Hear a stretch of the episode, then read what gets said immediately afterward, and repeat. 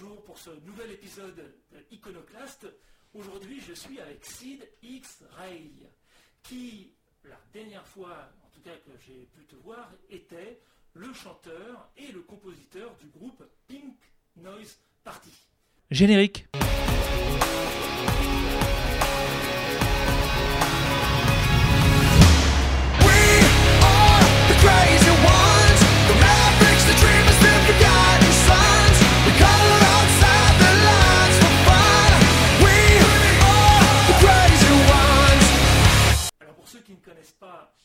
Noise Party ou PNP, voici un extrait.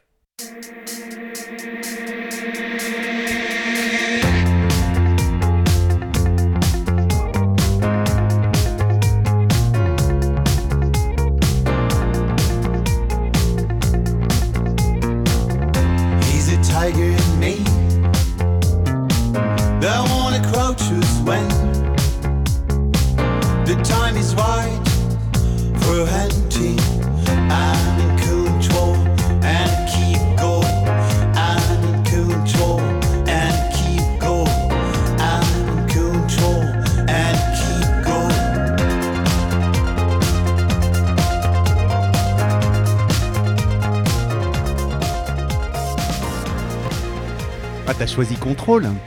T'as choisi contrôle et ça c'est c'est assez drôle parce qu'on va parler de contrôle et de lâcher prise, je pense, dans cette interview. Absolument. Je sais pas pourquoi, j'aime beaucoup ce morceau et je l'ai utilisé partout dans des, dans des vidéos, dans d'autres podcasts, etc. C'est une invitation au voyage sauvage dans l'inconnu, peut-être une bonne recette de vie. Donc, le sujet de ce podcast sont les iconoclastes. Alors, je ne vais pas trop rentrer dans le détail de ce que c'est qu'un iconoclaste parce que j'ai pas envie de guider les réponses que tu me feras. Bon, ça, c'est la réponse officielle. Officieusement, je ne sais pas du tout ce que c'est encore qu'un iconoclaste. J'ai fait un TED sur ce sujet, je travaille, je réfléchis un petit peu à ce sujet, et finalement, je rencontre des gens que je juge être des iconoclastes. Donc, pour l'instant, j'en suis simplement à la notion de des gens qui sont différents pas forcément parce qu'ils l'ont souhaité, parce que là on tomberait dans Mhm. l'anticonformisme, mais parce qu'ils sont comme ça. Quand tu m'as parlé de ce projet, j'ai revisité la définition sur Wikipédia et j'ai vu qu'il y avait en fait deux étymologies. Il y, a- il y en a une première qui est relative à- au, au rapport aux œuvres saintes et donc qui nous renvoie à, à ceux qui détruisaient finalement les images euh, saintes, donc la, la représentation iconographique des, de, de la spiritualité, enfin des, des- des divinités, voilà.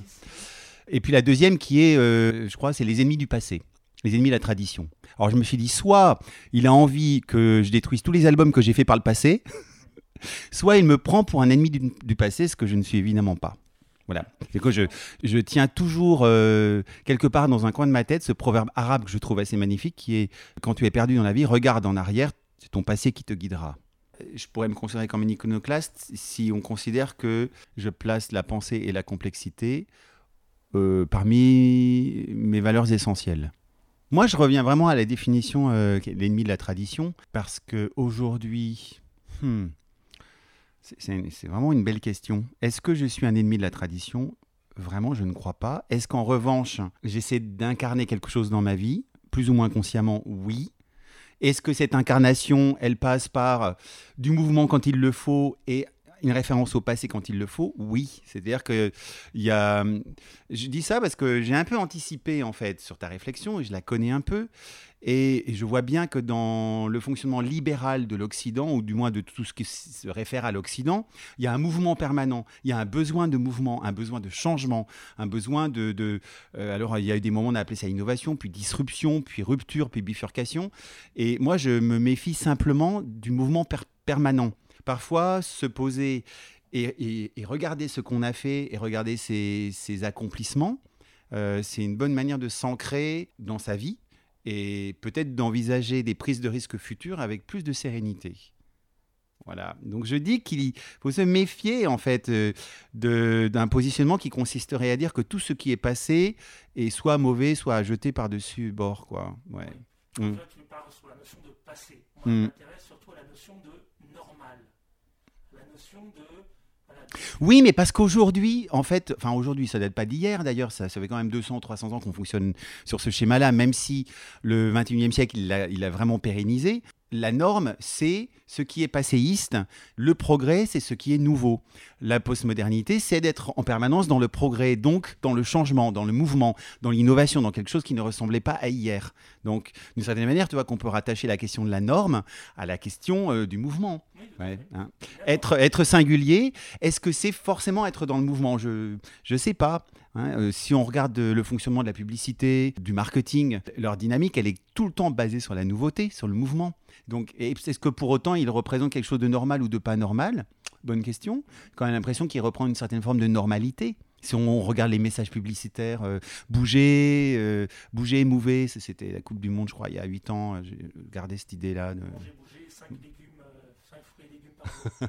mais de façon très très très indirecte. J'aimerais être beaucoup plus direct. Ouais, mais là, tu es en train. Je veux bien. Mais tu es en train de m'imposer d'être ce que je ne suis pas non plus. Parce que pourquoi tu as pensé à moi? La réponse que moi je vais faire sera probablement différente de la réponse que toi tu vas faire. Et toi, je sais pas pourquoi tu me vois comme un iconoclaste. En fait, pour l'instant, euh, dans ma découverte de ce que c'est qu'un iconoclaste, j'ai vu, j'ai rencontré des gens qui sont plutôt intelligents, qui sont plutôt curieux, qui sont plutôt hors du système, mais qui connaissent le système, qui savent s'en servir, et qui sont pas, euh, qui habitent pas dans les bois, quoi, et qui n'ont pas d'amis. Mhm, Qui sont des gens qui ont un certain, un certain charisme, un certain, une certaine aura, mhm. des gens qui n'arrêtent jamais d'apprendre et des gens, et ça euh, pour l'instant c'est un petit peu le fil que- conducteur que je suis en train de suivre, qui ont plusieurs activités en parallèle. Ce ne Mhm. sont pas des, des slashers, c'est-à-dire que ce ne sont pas des gens qui font deux métiers pour survivre, mais des gens qui ont voilà, plusieurs activités par intérêt, par curiosité. Donc quelles sont tes activités actuellement?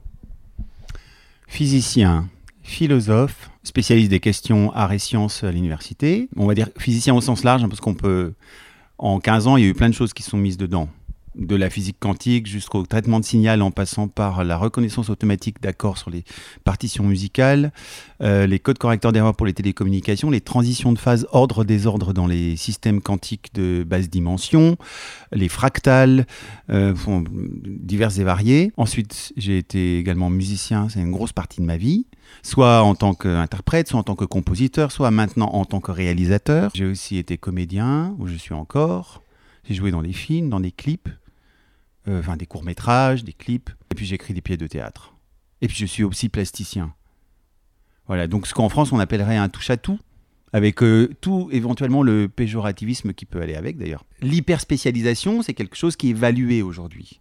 Beaucoup plus que le fait d'être euh, sur plusieurs domaines à la fois, dans la mesure où ça renverrait, dans le second cas, l'image de quelqu'un qui ne sait pas se décider, euh, qui n'est pas spécialiste, donc qui n'est pas forcément très compétent. Il y a une forme d'ailleurs d'hypocrisie, d'ambivalence dans ce discours-là, même jusqu'au CNRS, où à la fois euh, il y a une vraie volonté du pouvoir politique d'installer de l'interdisciplinarité, et puis dans les faits, euh, ça reste quand même l'hyperspécialiste qui est euh, considéré comme le véritable expert. C'est-à-dire que les gens capables de faire des ponts entre des disciplines ou des domaines a priori euh, euh, soit incompatibles pour lesquels on n'a pas vraiment imaginé ça avant.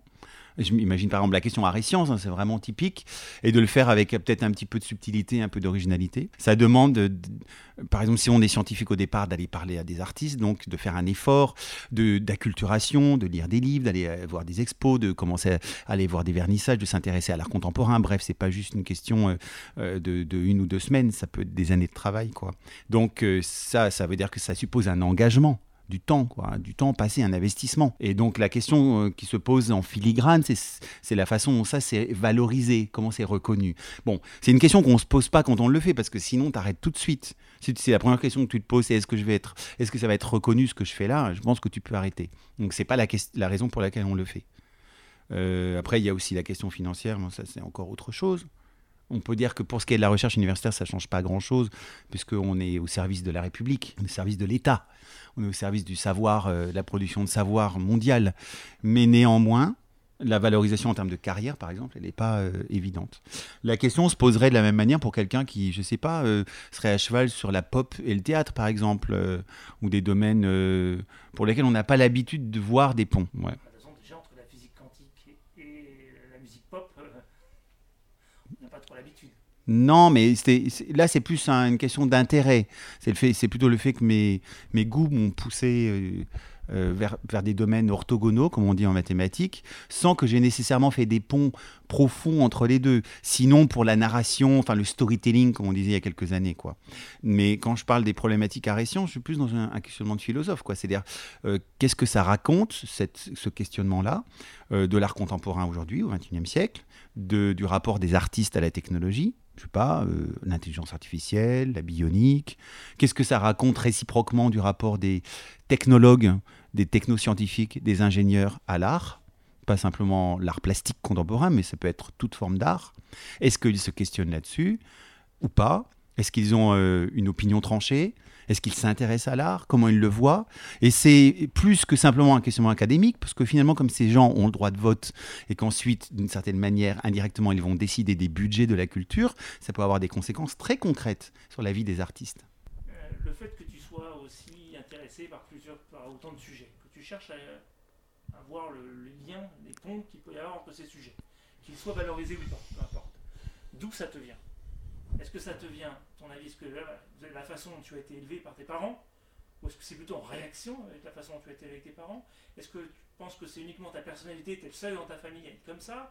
Est-ce qu'il s'est passé un truc dans ta vie euh... Attends, tu es en train de me demander de résumer 15 ans de psychothérapie là? Parce que tu, tu m'as demandé euh, euh, au détour d'un mail quels avaient été les faits marquants de ma vie. Euh, je pense la, la rencontre avec la psychanalyse, c'est clair, clairement peut-être le fait le plus marquant, quoi. Ça te place ailleurs. Et ça te place à un endroit euh, très singulier, euh, finalement que peu de gens expérimentent en Occident, étonnamment, pas autant que ça. Et cet endroit singulier, c'est le fait d'être le témoin de toi-même. Et donc pour répondre à ta question, ça suppose euh, que moi j'aille me remémorer au fond tout le cheminement psychothérapeutique ou psychanalytique, euh, quelque part entre les deux, que j'ai fait ces 15 dernières années. Et je ne peux pas te donner de réponse franche. Je, sais que là-dedans, il y a un, une question oedipienne dans le rapport à mes parents, euh, parce qu'ils m'ont eu très jeune. Ils m'ont eu à l'âge de 20 ans, ce qui dans les années 70-80 était, 60-70-80 était plutôt rare, euh, surtout dans le milieu bourgeois dont je viens. Ça tient aux personnalités de, mes deux parents, à la, différence de personnalité, au côté un peu touche à tout de ma mère, au côté au contraire peut-être euh, euh, très normé de mon père. Euh, enfin, sans que ce soit péjoratif aucunement. Hein. Je me méfie, on ne sait jamais s'ils écoutent. Il y a un goût de l'effort qui m'a été inculqué très tôt, donc une résistance à l'obstacle, une résistance et une résilience. Lui, ses parents, en gros, lui disaient J'ai pas les moyens, donc tu veux quelque chose, tu te le fais toi-même, tu te le construis toi-même, tu te débrouilles.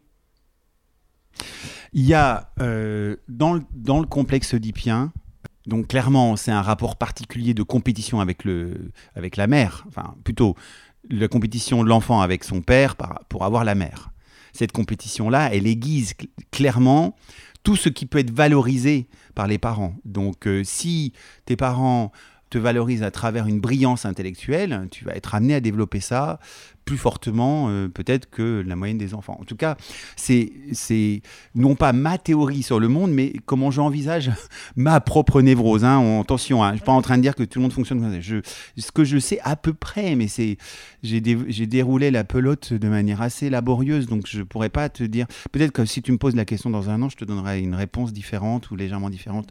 Je ne sais pas, mais je pense que ça a joué. Il y a les grands-parents aussi là-dedans. On oublie souvent que quand ils jouent un rôle aussi les grands-parents hein, dans des modèles qu'ils peuvent représenter, qui sont des modèles parfois en contradiction avec les parents. Euh, ou au contraire plus moderne? Tu sais, en fait, dans les années 70, quand tu as des parents bourgeois et qui se la racontent un peu bobo, euh, parce qu'ils ont 20 ans, enfin c'est tout à fait légitime, les parents apparaissent du coup comme un, un modèle beaucoup plus euh, standard sur lequel s'appuyer. Enfin, une espèce de modèle, par exemple, en ce qui me concerne, c'était une figure de justice, euh, de droiture, de loyauté, qui m'apparaissait peut-être pas aussi clairement chez mes parents. Peut-être parce que j'étais jeune, de s'amuser, qu'ils voulaient aussi jouer avec ces années 70 naissantes euh, et avec tout ce que ça autorisait, de permissivité. Euh. Donc moi, j'ai peut-être... Euh, je me suis mis quelque part entre ces deux modèles-là. Voilà, parce que j'avais une relation particulièrement forte à mes grands-parents paternels. Et là, je suis en train de te résumer un peu tout le travail que j'ai fait pendant 15 ans, donc c'est difficile. Après, il y a aussi, euh, euh, évidemment, le besoin d'être- valorisé par, le regard narcissisant de ses parents. Donc si, assez rapidement, pour X raisons que j'aurais peine à identifier, tu sens que euh, il t'admire parce que tu bouquines et que tu racontes des histoires euh, le samedi soir quand ils ont des amis à table alors que tu as juste 5 ou 6 ans, bah, tu vas continuer à le faire. Parce que c'est parce que c'est très narcissisant quoi. Tous les enfants ont besoin de ce regard-là, sauf qu'ils ont besoin à des doses variables. Après ça dépend. euh, euh, donc c'est aussi vachement lié à ta mère, comment elle t'a regardé. euh. Il est clair que je pense que le fait d'avoir des parents très jeunes change la donne par rapport au fait d'avoir des parents qui ont 30 ou 40 ans, enfin qui tombent à un âge plus avancé. Je pense, hein. Mais j'aurais aucune pas te le dire avec une certitude absolue. Ne me fais pas dire ce que j'ai pas dit. Donc, tu as su lire et écrire avant d'aller au CP Oui. Comment t'as appris? Écoute, je me souviens, je, je me souviens plus de du processus qui m'a amené là. Peut-être c'est mes, peut-être c'est ma grand-mère qui m'a appris. C'est possible que ce soit ma grand-mère paternelle. Euh, mais moi j'ai été, j'ai été diagnostiqué euh, surdoué aussi euh, quand j'étais gosse. Quand t'étais gosse? Oui. Pas, pas- sur le tard. Non, euh, par, un- par un psychologue, ouais. Donc j'ai sauté, euh, j'ai sauté le CE2. Euh, voilà. Ouais. Un élève plutôt doué, plutôt absent, plutôt rêveur, plutôt bûcheur, plutôt. Euh, Rêve. rêve- tu t'es sauvé à 6 ans comme, euh, comme Patrick. Qui, qui... Moi, je m'ennuyais au CP, en tout cas, c'est clair, je, je crois que je m'ennuyais au CP, très rêveur. Avec le risque que tu vis dans le fantasme aussi. hein. Donc ça fait des, des bons dépressifs aussi sur le, plus tard. tu vois? Et vraiment, ma rencontre avec la psychanalyse il y a une quinzaine d'années, elle a été révolutionnaire pour moi. Voilà. Parce qu'elle m'a permis d'identifier euh, ce qui, dans le fonctionnement de la société, des sociétés d'ailleurs, constitue un invariant anthropologique. Il y a quelque chose qui était déjà là il y a 20 000 ans, qui relève du fonctionnement euh, euh, viscéral, ancestral, reptilien, et qui, malgré la culturation, euh, est là. Et on ne peut pas faire sans. Qui explique pourquoi les tragédies grecques, alors qu'elles ont été écrites il y a 2500 ans, elles sont toujours aussi euh, universelles. Quoi. Si j'étais capable de répondre avec une clarté absolue à ces questions-là, je pourrais arrêter ma psychanalyse. Je te le dis franchement, parce que ça m'a rendu malheureux aussi d'être singulier. C'est pas facile d'être singulier. C'est-à-dire qu'il y a l'hypocrisie postmoderne, hein, sans qu'il y ait jugement de valeur par rapport aux gens sur cette question-là. Elle voudrait qu'en en même temps, chacun soit euh, original, et en même temps, elle value la norme comme jamais. Elle value la norme parce que euh, l'industrialisation du marketing, de la publicité, du fonctionnement de l'économie de marché, finalement, elle ne s'accommode jamais aussi bien que de troupeaux de gens qui fonctionnent pareil. Donc forcément, être singulier, c'est pas évident. Quoi, euh, ça suppose d'avoir quand même une force de caractère pour euh, résister aux velléités de beaucoup de gens dans leur jugement de te remettre dans la norme. Quoi. Parce que ça les renvoie aussi à leur propre frustration, à leur propre déception, à leur propre fantasme, ce qui est normal. Ça, c'est un des invariants anthropologiques dont je te parlais tout à l'heure. Ça a toujours été comme ça. C'est l'ambivalence de l'être humain que tu apprends en psychanalyse. C'est qu'on voudrait à la fois de l'aventure et en même temps euh, le confort de l'existence. Tu n'as jamais rencontré d'autres personnes singulières? Bah si, d'ailleurs, ça a souvent été mes petites amies. Si on parle de deux minutes de relation amoureuse, c'est quand même important d'avoir quelqu'un qui te comprend bien. Enfin, que tu comprennes bien, mais alors ça, c'est son problème à elle. Enfin, en tout cas, moi, je me permettrai pas d'entrer dans cette complexité-là, mais déjà j'ai bien assez à faire avec la mienne. Mais euh, c'est important, oui, d'avoir quelqu'un qui te comprend bien, donc euh, qui soit capable de se décentrer, donc qui ait une petite expérience du rapport singulier euh, aux, aux autres, enfin à la norme. Donc oui, j'en ai rencontré pas mal, en fait, qui galéraient comme moi, qui galéraient dans le sens où... Mais Bon, on va essayer de pas déplacer le débat trop longtemps sur la question d'être euh, surdoué parce que c'est un, c'est un débat en France qui est tabou. hein, quand même, ça reste tabou. Qu'est-ce qui nous font chier ces surdoués à se plaindre euh, Déjà, c'est plus facile pour eux. Alors en plus, on va pas euh, les plaindre. Non, mais puis quoi encore? Alors que en toile de fond, ça pose la question de comment tu t'en sors quand, parce que c'est au fond de toi et que c'est viscéral, t'a- t'arrives juste pas à être comme à être comme le groupe.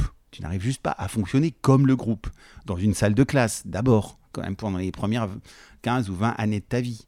Puis après, peut-être dans le fonctionnement d'une entreprise, ou d'un grand groupe industriel, ou d'une société de service, peu importe. Donc, euh, parce que c'est quelque chose qui est viscéralement au fond de toi.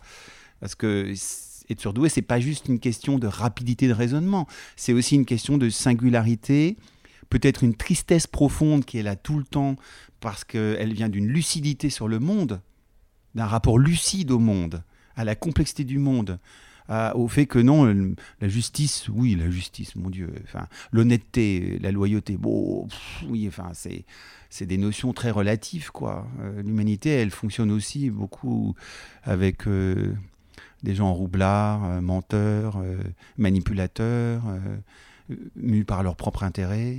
Quand tu parlais de, d'être euh, en dehors du système et de savoir s'en servir, il y a de ça aussi. Quoi. Un moment de prendre conscience du fait que cette singularité, elle n'est pas antagoniste avec le fait de fonctionner à l'intérieur de la société. Mais ça demande un, sacré boulot. Je veux dire, quand tu as, 5 ou 10 ans, tu peux pas faire ça. Tu vois, c'est pour ça que moi, il m'a fallu 15 ans d'analyse pour petit à petit comprendre comment arriver à réconcilier mes, mes propres désirs à moi, mes propres rêves, qui sont des rêves qui ne peuvent pas se passer des autres, parce que la musique, tu as besoin d'un public, le théâtre aussi. Euh, Il y a bien peut-être que la physique quantique où tu peux être dans ton labo et encore, euh, il faut être validé par ses pairs, tu publies pour que les gens te lisent, tu t'appuies sur les travaux des autres, enfin, tu peux pas être complètement solitaire. Donc la question, c'est comment tu te réconcilies avec le groupe. Et le groupe qui peut être vaste. Voilà, c'est-à-dire que toi, toi, tu dois faire un effort d'adaptation là-dedans. Il est coûteux. Il est coûteux parce que il peut aussi éveiller chez toi l'idée que tiens, tout à coup, tu es en train de te trahir toi, que ta radicalité, ta singularité, ce qui fait peut-être ta force, tu es en train de renoncer à elle, et que en te fondant dans le groupe, tu perds euh, ce qui fait peut-être ton talent, mais même aussi ton moyen de subsistance, paradoxalement, et que tu risques de disparaître, d'être absorbé. Il y a tout ça hein, qui se réveille derrière.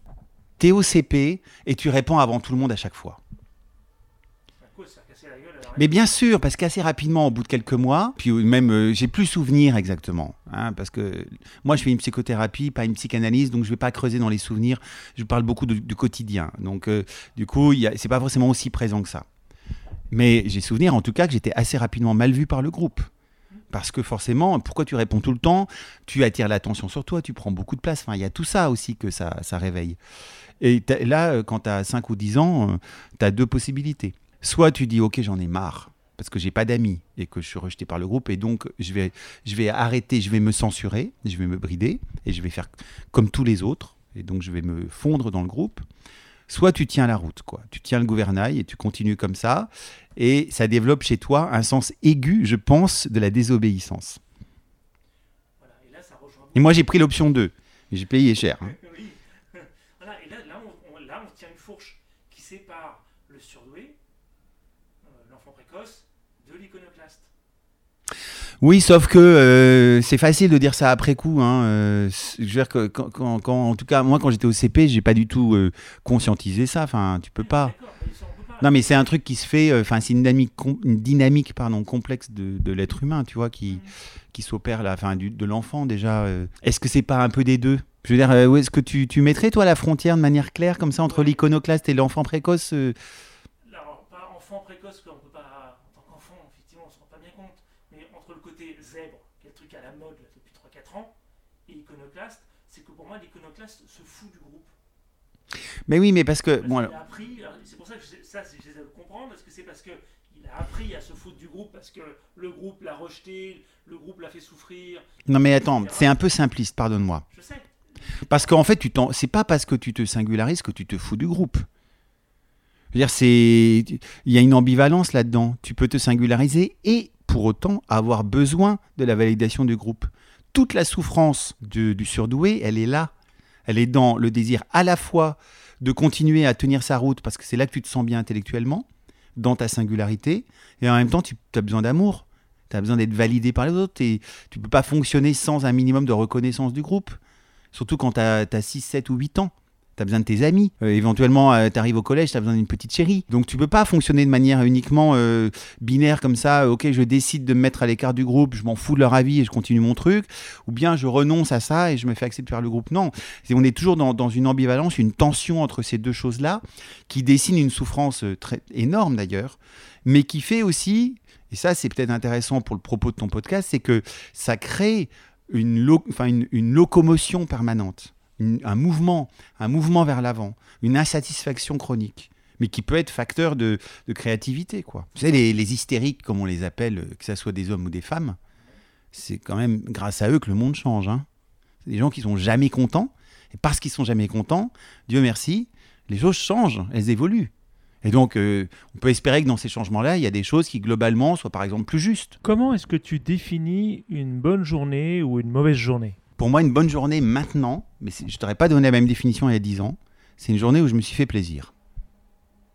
Donc la question numéro 2, c'est qu'est-ce qui me fait plaisir? Essentiellement de jouer. Jouer, c'est-à-dire quand même le verbe français qui est le plus proche du verbe jouir. Donc être dans un rapport joueur à la vie. Que ce soit jouer avec euh, un objet, jouer avec un concept, euh, jouer sur scène avec quelqu'un, jouer avec un public, et toutes les acceptations. Je pense qu'à chaque fois qu'on utilise le mot jouer, il y a un rapport enfantin aux choses, au sens où c'était quelque chose de naturel quand tu étais enfant. C'est ce que je veux dire par là. Hein, c'est pas enfantin, c'est pas un jugement de valeur. hein. C'est que quand, quand tu es gosse, tu, tu joues sans te juger, justement. Dans l'idée de ne jamais être là où on t'attend, on pourrait dire, il y a un plaisir immense, du même ordre de grandeur que de jouer à cache-cache quand t'es gosse. Tu comptes jusqu'à 100 et là tu me cherches. Et parce qu'il y a quelque chose de, je pense, je réfléchis en même temps que je te parle, c'est pas évident, mais je crois que ça m'allège un peu de l'angoisse de la vie. Franchement, ça me libère, ça me rend plus léger. Donc ça, ça m'en- ça m'enlève un peu de cette angoisse de mort, enfin ou de vie, parce que c'est pareil, hein, l'un va pas sans l'autre. Euh, ça me, ça me l'allège un peu cette angoisse-là. Et comme je suis ultra angoissé de naissance, ou de pas longtemps après, ça va demander à mes parents pourquoi, hein, moi j'en sais rien. Euh, forcément, peut-être que j'avais besoin plus que les autres d'un levier pour euh, alléger cette angoisse-là. Voilà. Mais encore une fois, c'est une piste, hein, aucune certitude dans ce que je viens de dire. Frères et sœurs? Ouais, j'ai un petit frère qui est pas du tout comme moi, qui, qui est plus normé dans ses choix de carrière, il est ingénieur. euh, euh, en revanche, qui, qui met beaucoup, beaucoup d'accent sur sa famille, sur ses enfants. Euh, il a un vrai plaisir à élever ses enfants. Enfin, il, a eu beaucoup de plaisir à les élever, enfin, avec sa femme. Et après 20 ans qu'ils sont ensemble. hein. Ah oui. Hmm. Une femme de 20 ans, des enfants Ouais. et un métier d'ingénieur. Ouais. Mais je me faisais la réflexion avec des amis il y a quelques jours que la plupart des amis de mon âge, donc la quarantaine, sont encore tous ensemble. Mon cercle d'amis euh, de, l'époque de l'université, ce qui est assez rare, hein, j'ai l'impression aujourd'hui. La plupart sont ensemble depuis 15, 20, 25 ans, dans une époque de l'éphémère de la relation. Je me disais que la musique était quand même la, la pierre fondatrice de ta carrière. Appelons ça une carrière. Puisque je viens de parler de Pierre juste avant. C'est vrai que j'ai deux, enfin, historiquement, c'est-à-dire euh, si je retourne à, l'enfance ou à l'adolescence, j'ai deux passions, la science et la musique. La musique, elle a d'abord été classique, après j'ai pris un virage stylistique, j'en ai pris plusieurs, mais c'est quelque chose qui date de l'âge de 5 ans. Après, le fait que je me sois intéressé au théâtre, à l'art contemporain, c'est arrivé plus tard. Il a fallu un vrai temps de maturation chez moi pour que j'ai du plaisir à écrire des histoires. Déjà que j'ai confiance dans le fait que j'ai, je puisse en écrire et que j'ai du plaisir à en écrire. Et la physique, tu as fait des études de physicien ou c'est venu sur le tard? Comment ça s'est passé? Quand j'avais la vingtaine, j'étais signé sur une maison de disques, donc je faisais essentiellement de la musique. Et j'ai repris mes études plus tard, en approchant de la trentaine. Enfin, j'ai fait, j'ai passé ma thèse euh, après 30 ans. Ouais. J'avais, euh, Entre 20 et 30 ans, c'était 100% musique. non, j'avais un job de- de- d'assistant à la fac un peu plus tard, mais euh, je faisais essentiellement de la musique. Un groupe qui existe toujours. euh, Non, j'ai eu un, deux, trois, quatre projets musicaux dans ma vie. D'accord. Ouais. Quel est ton plus fantastique échec et ta plus décevante victoire? Ma victoire la plus décevante, c'était mon premier projet musical, je crois. Parce que je crois qu'on a dû signer. euh, pff, on a signé assez vite. hein. Et mon échec le plus fantastique, je crois que c'est mon dernier projet musical. Ouais, Ça Qu'est-ce marche. qui s'est passé avec le dernier projet? Mais je dirais que c'est un échec commercial. D'accord. Ouais. Ouais, ouais, ouais. Ouais, moi, je trouve que c'est un échec commercial, ouais. Ça a bien vidé mon compte en banque. Non, j'ai pas tout financé, mais on n'a pas gagné beaucoup d'argent avec ce projet. Tu sais, en art, c'est pas pareil. hein. Qu'est-ce que tu appelles un échec ou une réussite en art? Aujourd'hui, le marché a tendance à dire qu'un échec ou une réussite, c'est d'abord un échec ou une réussite commerciale. C'est-à-dire combien tu as vendu d'albums, combien tu as fait d'entrées à ton film, que, que valent tes œuvres d'art sur le marché de la spéculation? Mais il y a beaucoup de gens hein, qui raisonnent comme ça. hein. Est-ce que tu en vis, par exemple? Voilà, c'est cette question. Et alors, et quand tu creuses, qu'est-ce que tu veux dire par là? Bah, Est-ce que tu peux payer ton loyer? Ce qui est une certaine façon de répondre à la question est-ce que tu as envie On est bien d'accord. Euh, euh, euh, question à laquelle je réponds habituellement bah, écoute, ça m'aide à, à passer les dix premières minutes les plus difficiles de la journée quand je me lève, où j'ai le gros cafard, où j'ai le putain de blues. Ça me permet de passer ces dix minutes-là, le fameux rituel des dix minutes le matin, tu vois? Donc ça me permet d'en vivre. Et en prenant la notion d'échec comme un projet sur lequel tu as travaillé et duquel tu n'as rien appris. Mais j'en ai pas. Du point de vue des producteurs, c'est pas tout à fait la même réponse. Évidemment, tu peux pas fonctionner avec zéro euro, quoi. Tu dois payer des instruments de musique, euh, des heures de studio, des ingénieurs du son dont c'est le métier, ou bien euh, louer des pieds de théâtre, ou euh, louer une caméra. Il y a peut-être bien que les écrivains qui peuvent fonctionner avec un budget zéro ou proche de zéro. Et encore souvent, on leur fait une machine à écrire ou un ordinateur. Mais la plupart des arts nécessitent un minimum de budget, quoi. Donc, il faut quand même intégrer cette question-là. On peut pas faire comme si tout était gratuit, quoi. Est-ce qu'il y a une une obsession que tu es en train d'explorer en ce moment Oui. Euh, décortiquer les passions et les névroses humaines à travers le théâtre, à travers l'écriture de pièces de théâtre. C'est mon obsession. Et en particulier, peut-être remettre, enfin c'est bien prétentieux ce que je dis là, pardon, pardon qu'on me pardonne d'avance, remettre euh, la question de l'ambivalence au centre du questionnement sur la psyché humaine, que ce soit à travers le théâtre, la littérature, l'art contemporain ou même la chanson. Le fait que nous sommes ambivalents. J'ai l'impression qu'on a tendance à l'oublier aujourd'hui qu'on a tendance à binariser les comportements. Comme s'il y avait des gens aventureux et des gens confortables, euh, qui ont envie de sécurité. Comme s'il y avait des gens qui sont en mouvement et d'autres qui sont conservateurs. S'il y avait des anticonformistes et des, et des conformistes. On est, on est tous ambivalents, on veut tous les deux. Et c'est ça qui fait fonctionner le désir humain. C'est que les femmes et les hommes, euh, qu'ils soient hétéro, homosexuels ou autre chose, en général, par exemple, dans la recherche d'un partenaire, il y a toujours la recherche d'un fantasme et de son contraire. Le fantasme étant en général ce qui rend les choses aventureuses et le contraire ce qui euh, rassure parce que sinon ça consomme une énergie dévorante au quotidien. Je pense que le rapport euh, de chacun à son métier, à sa profession, c'est le même. Donc oui, mon obsession en ce moment, depuis quelques deux trois années, c'est ça. C'est oui. Soit tu utilises le texte, tu utilises euh, les acteurs. Comment est-ce que tu identifies cette ambivalence C'est dans mon écriture d'abord, dans mon écriture, dans les textes que j'écris. Euh, par exemple, j'adore euh, euh, écrire.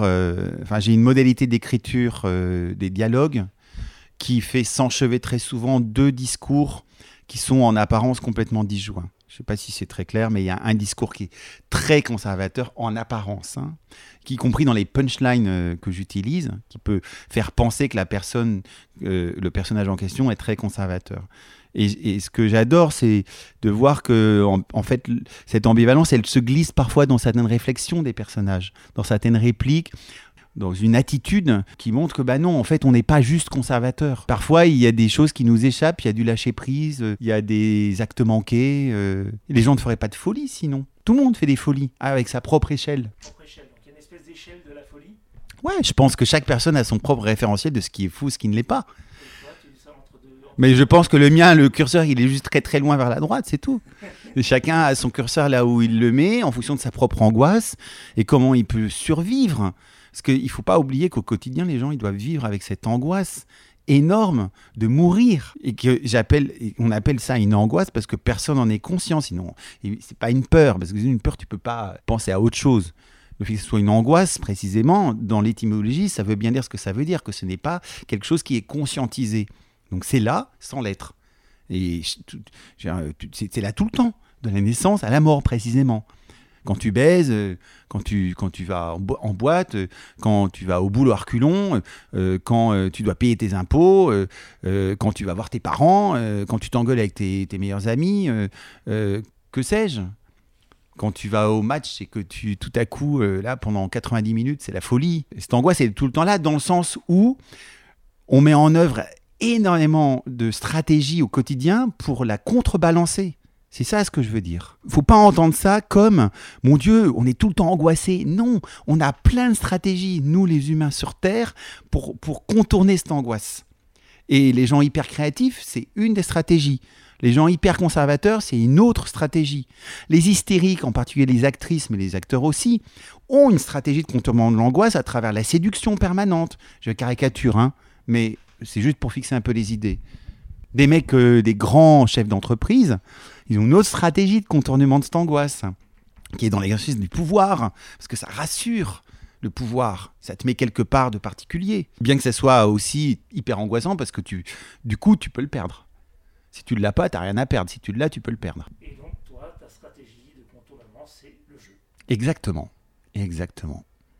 Alors, euh, Docteur Chaminade, merci. je te répète ce que tu viens de vais commencer à, à facturer.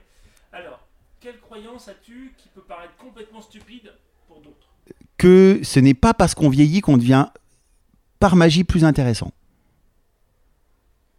Et réciproquement. C'est-à-dire que d'une certaine manière, euh, et ça c'est un dogme bien français d'ailleurs, je ne crois pas que les moins jeunes soient plus intéressants au seul prétexte qu'ils sont moins jeunes. C'est pas magique. Ils peuvent l'être parce qu'ils ont fait un vrai travail sur eux-mêmes. Tu remarqueras que, par contraposé, les jeunes ne sont pas moins intéressants juste parce qu'ils sont jeunes. Évidemment, ça pose la question de qu'est-ce que c'est qu'être intéressant. Mais comme c'est un leitmotiv dans la société que l'intergénérationnel, c'est un problème essentiellement de ce que les plus jeunes ont rien compris ou sont pas très intéressants ou ont pas grand-chose à raconter, je, je te ressors juste des réflexions de café, de, de, de conversation de comptoir. Hein. Je dis pas que c'est aussi caricatural que ça, mais il y a l'idée que les gens ne changent au fond pas tant que ça.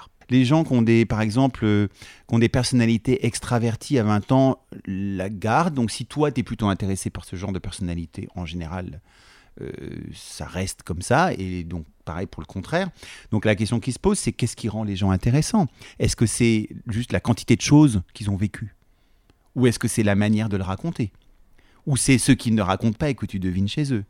Voilà, ça c'est du théâtre. C'est ce qui m'intéresse dans le théâtre, moi. C'est d'étudier ça. Donc, il n'y a pas de raison que quelqu'un qui a 20 ans s'intéresse à rien, n'est pas curieux, par magie devienne curieux à 35 ans. Il peut y avoir une rencontre, oui, c'est possible. Mais je crois profondément que dans ce cas-là, il y avait probablement quelque chose qui était déjà là et qui ne s'exprimait pas. Donc, selon toi, on ne peut pas être curieux si on n'est pas curieux, c'est un trait de personnalité. Si on ne l'est pas. on Oui, mais par contre, la question qui se pose, c'est quand est-ce que tu acquiers ce trait de personnalité?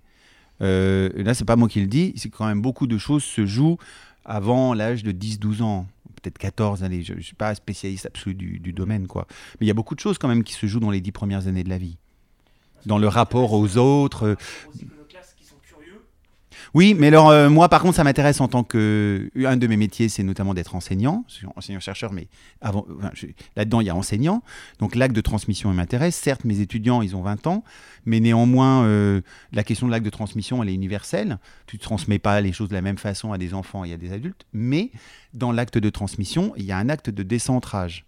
C'est-à-dire euh, l'acte de se mettre temporairement à la place de l'autre pour essayer d'envisager les choses de son point de vue. On appelle aussi l'empathie dans le langage.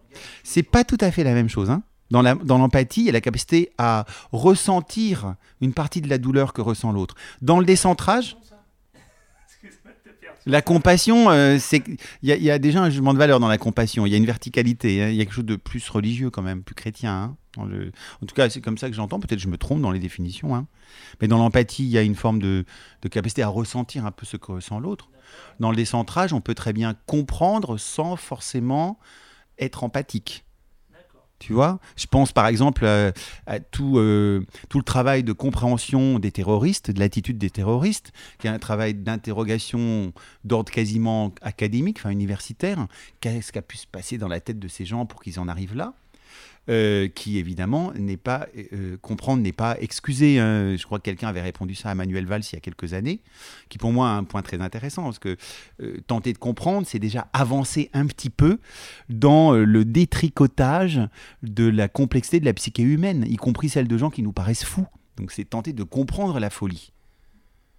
Parce que moi, j'affecte un peu ce rôle à l'art. hein.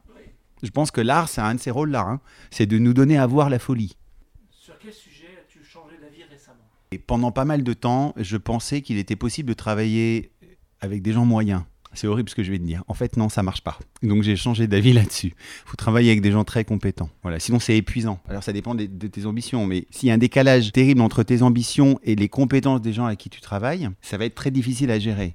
Parce que par générosité, tu vas essayer de les amener à, la compétence dont tu as besoin. ce Compétence envie Ou compétence et envie Alors, et justement, tu as raison de poser la question parce que la question derrière, c'est celle de leur désir à eux. Monter en compétence, ça suppose un désir. Donc, en travaillant avec des gens qui sont, je dis moyens, c'est un peu péjoratif ce que j'ai dit, je pourrais dire qu'ils sont pas au bon endroit. Ouais, de travailler des gens qui sont juste pas au bon endroit. Euh, ça me rappelle, il y a un collaborateur euh, avec qui je travaille à la fac qui me disait, que toujours- qui me disait il n'y a pas longtemps que le, le bon manager, c'est celui qui utilise les bonnes compétences. Voilà, les compétences des gens au bon endroit, c'est-à-dire au fond, s'ils ont ces compétences, on peut imaginer que c'est parce qu'il y a un désir derrière. Donc l'idée, c'est quand même d'aller dans le sens du désir des gens, ce qui est peut-être la meilleure façon de les rendre heureux ou épanouis. Quel est le pire conseil que tu vois euh, donner régulièrement, Le contraire, c'est que travailler, travailler avec des gens moyens, c'est pas grave. Ouais. Mm. simplement Est-ce qu'il t'arrive de Oh, non, j'ai pas le temps. Hein. J'ai pas le temps de procrastiner. En fait, je fais toujours les choses au dernier moment parce qu'il y a toujours une autre chose à faire avant. Donc, euh, d'ailleurs, c'est un très bon moyen de ne pas procrastiner. Hein. Tu, tu stacks ton emploi du temps au taquet. Ça, tu es sûr que tu procrastineras jamais. Donc, par contre, il faut accepter que c'est comme le tube de dentifrice. Tu sais, tu, consommes 90% du tube pendant un mois et les 10% restants dans le mois suivant. Donc, c'est pareil. Là, en fait, il, toujours l'impression qu'il reste beaucoup de temps. Donc, euh, dans la prioritisation de tes, de tes projets, euh, parfois, tu t'arranges quand même pour mettre euh, certains projets en second ou en trois alors qu'ils devraient être en un, clairement. Donc, C'est-à-dire que tu gères pas forcément le. le- Mais moi, je pense que- Ouais, mais je pense qu'il y a une acrobatie euh, là-dedans qui, qui, qui relève presque de l'acte manqué.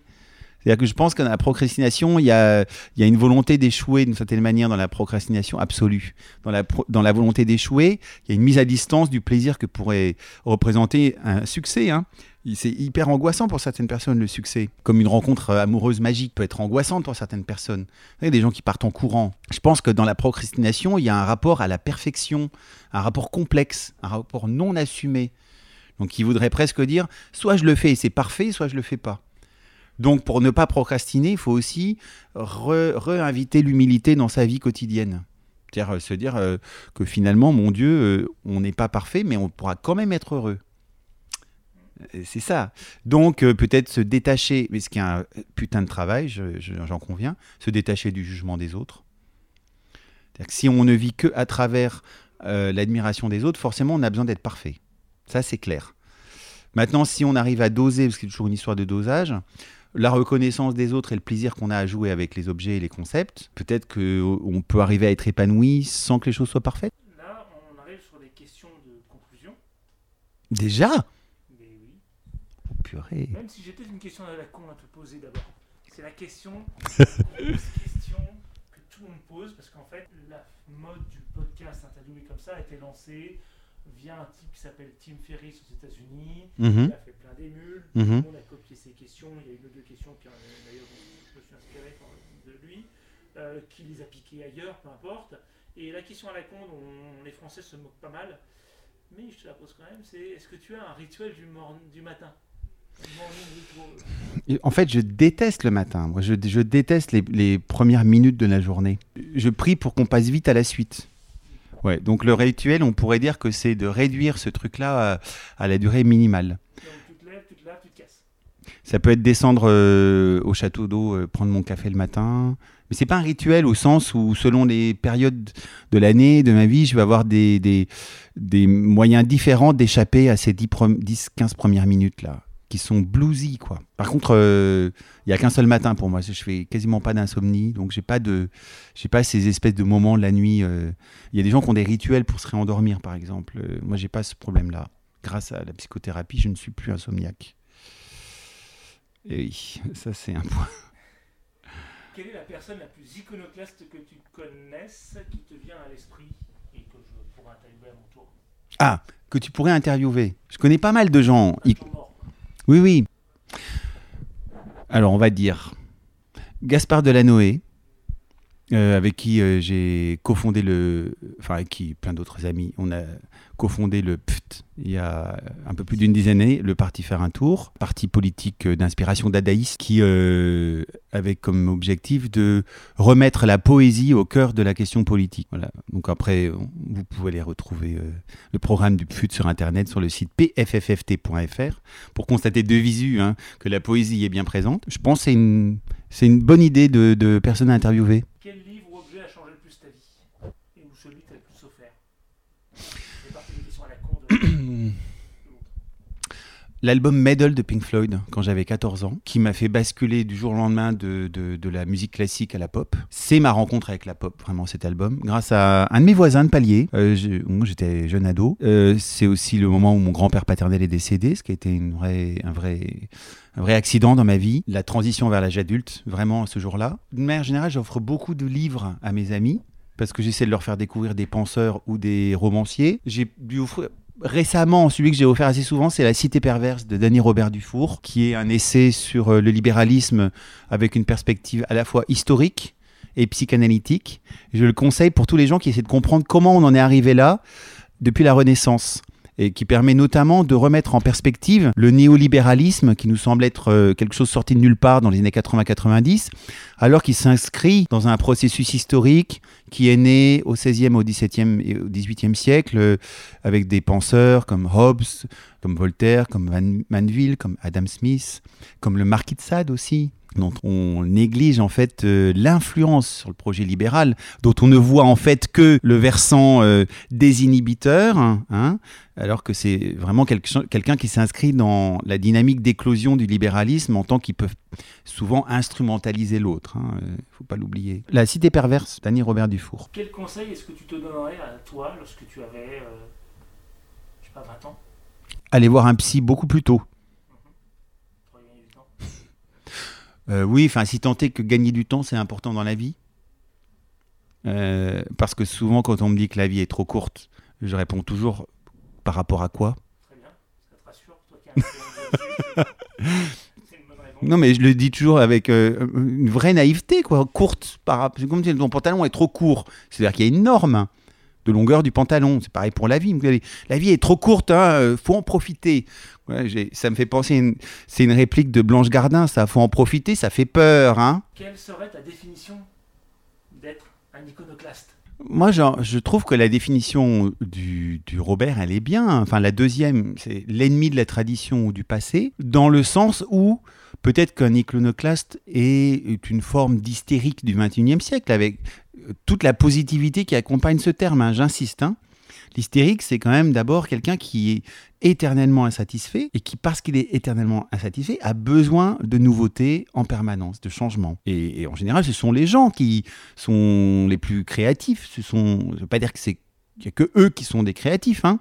mais généralement les hystériques sont relativement créatifs, alors que ça aboutisse ou pas à des choses visibles médiatiquement, ça c'est une autre question. Mais en général, ce sont des gens qui montent des entreprises, qui écrivent, euh, qui dessinent, qui peignent, qui, montent, qui, qui, euh, euh, tournent des films, font des chansons, que sais-je, puis des inventeurs peut-être moins attendus, quoi. Donc je devrais renommer mon podcast iconoclaste en podcast hystérique. Pourquoi pas?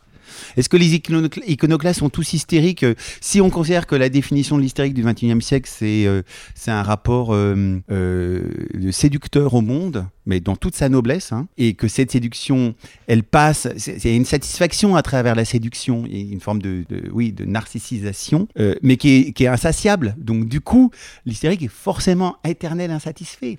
Il a besoin de- de voir des choses nouvelles tous les jours. Éternel insatisfait. Je le rajouterai dans ma, dans ce- ma recherche. Mais c'est pas. Ce qui est important de comprendre, en fait, c'est que c'est tout sauf péjoratif ce terme-là. En fait, il est souvent mal vécu. Il faut que j'arrive à comprendre pourquoi. Pourquoi le terme d'éternel insatisfait? Si, j'ai une piste. Parce qu'il est associé à une forme de souffrance. Or, dans une société qui nie de plus en plus la place de la souffrance, qui voudrait, à l'image du DSM-5, euh, la guérir systématiquement à coup de médication, l'idée même qu'on puisse souffrir, ne serait-ce que temporairement, elle est insupportable. D'où aussi l'obsession d'éradiquer la mort ou de la mettre à distance la pire des souffrances. Donc, d'une certaine manière, euh, l'hystérique, euh, c'est- un pauvre malheureux, quoi. hein. C'est-à-dire qu'on oublie que la face euh, lumineuse de l'hystérique, c'est le militant politique qui est en permanence en lutte avec ce que derrière ça peut raconter de changement, même s'ils sont petits, ils sont souvent à la marge. Mais mon Dieu, s'il n'y avait pas eu ces gens-là dans les années 60, il n'y aurait pas eu les civil rights aux États-Unis, il n'y aurait pas eu quelqu'un qui s'appelle Simone Veil qui s'est battu pour l'IVG. Comme quoi, les formes d'hystérie, elles ne sont pas forcément à l'image de cette hystérie qu'on a souvent en tête du 19e siècle, et la fille un peu folle qui crie comme ça. Non, ça peut être des, gens qui sont dans un rapport, euh, souvent chez les politiques, hein, un rapport d'hystérisation du monde, c'est-à-dire de séduction, et à travers ce rapport-là, un besoin de changement, de changer le monde. Souvent, les, grands dirigeants politiques sont des hystériques au sens où euh, ils sont dans- une vraie, sincère croyance qu'ils vont changer le monde. Je pense pas qu'on puisse... euh, exercer le pouvoir de manière véritablement efficace et on ne croit pas à ça. C'est déjà tellement dur si on y croit. Alors si on n'y croit pas, c'est encore pire. Hein Qu'est-ce qui t'énerve le plus chez les conformistes? Et en fait, les conformistes euh, ne m'énervent pas, en réalité. Ce qui m'énerve, c'est plutôt... euh, Comment je pourrais dire ça sans que ça soit péjoratif? Les paresseux de la pensée, peut-être? C'est difficile hein, de dire ça, parce que ça, juge d'emblée les gens qui ne, qui ne pensent pas. Alors, ce que j'entends par là, ce sont les gens qui se contentent de stéréotypes, en fait, de visions simplistes des choses. Parce que à travers cette attitude-là, d'abord, et d'un, il y a beaucoup de gens qui souffrent à cause de ces stéréotypes-là. Il y a une forme de paresse. euh, parce qu'évidemment, remettre en cause ces stéréotypes, ça suppose peut-être de faire un effort contre son confort, quoi. Donc ça suppose de se décentrer, euh, euh, de faire quelque chose qui n'est pas forcément agréable tout de suite. Euh, je ne sais pas, concrètement, de voyager, d'aller habiter ailleurs, d'apprendre une langue, par exemple. Je sais pas, c'est ce qui me vient à l'esprit, hein, mais il y a plein de choses qu'on peut faire, en tout cas, pour combattre ses propres stéréotypes. Donc, les conformistes sont pas forcément des gens qui sont fermés d'esprit. S'ils le sont, oui, ça m'énerve. Mais on peut très bien être conformiste par choix parce qu'on préfère le confort à l'aventure et donc vivre comme la norme, et pour autant être très tolérant vis-à-vis de gens qui ne sont pas dans la norme. Tous les conservateurs ne sont pas des gens intolérants par rapport à la norme d'une certaine manière, si on considère que le conformiste n'est pas quelqu'un qui rejette la singularité. Il peut être très bien quelqu'un qui a fait un choix de vie. hein, d'être plus standard, hein, voilà. Évidemment, c'est loin d'être le cas. hein. Il y a plein de gens qui sont euh, conformistes et euh, intolérants vis-à-vis de ce qui est différent. Voilà. Mais donc la question, c'est pas d'être conformiste, c'est le jugement par rapport à ceux qui ne le sont pas qui pose problème. Qu'est-ce que tu es en train d'apprendre en ce moment? À part euh, le portugais du Brésil, j'apprends une langue nouvelle tous les trois ans à peu près. Bien ou pas bien, euh, je sais pas. Euh, donc il y en a, il y en a que je pratique plus, donc j'oublie un peu. hein, forcément, tu peux pas. Euh, j'ai commencé quand j'étais ado. Mais c'est quelque chose qui m'est plutôt venu après la trentaine, vraiment d'être euh, régulier dans l'apprentissage des langues. Ouais. Donc ce qui démontre d'ailleurs qu'on peut apprendre une langue à n'importe quel moment de la vie. Tout est histoire de désir. Moi, je l'ai fait avec l'albanais et le vietnamien. Toi, c'est quoi les langues? Longtemps j'ai été européen. Là je me suis mis à l'arabe il, y a- il y a deux ans et demi à peu près. Mais ça demande beaucoup beaucoup de travail. Mais alors c'est un rituel, mais c'est pas un rituel du matin. C'est un rituel de la journée. Je passe toujours 20 minutes dans- la journée à bosser mes langues. Enfin, je prends une langue. Ça peut être réviser le vocabulaire, écouter la radio dans une autre langue. euh, euh, voilà. Moi, il se trouve que j'enseigne beaucoup en anglais, donc j'ai pas besoin de travailler l'anglais parce que voilà, c'est ma langue. Quand tu es scientifique, c'est ta langue de travail de toute façon. Euh, mais je pioche. euh, J'essaie de, travailler un peu l'italien de temps en temps parce que j'aime beaucoup cette langue. En général, j'ai un rapport émotionnel aux langues, c'est-à-dire que ce qui me plaît, c'est- d'abord la musicalité. Le son, les sons différents, le fait du coup de forcer ta, bouche, ta langue à, à avoir d'autres ge- d'autres gestes, quoi. Ce qui est aussi intéressant euh, par rapport au théâtre, à la chanson. Mais J'étais impressionné parce que je t'ai interviewé deux fois pour mon vlog sur YouTube, Le Parisianeur. Tu as un accent anglais incroyable. Mais c'est un entraînement, c'est-à-dire que je pense que c'est un truc qui vient à force d'apprendre des langues différentes. Ça rejoint, tu vois, ce que je disais tout à l'heure sur les antiques, enfin sur les, conformistes. Il y a une forme euh, de curiosité. Un conformiste peut tout à fait être curieux de ce qui se passe ailleurs, au sens s'il est ouvert à, l'étranger, par exemple. Donc, littéralement, celui qui est différent, sans pour autant lui-même vouloir participer. Il peut simplement vouloir rester spectateur.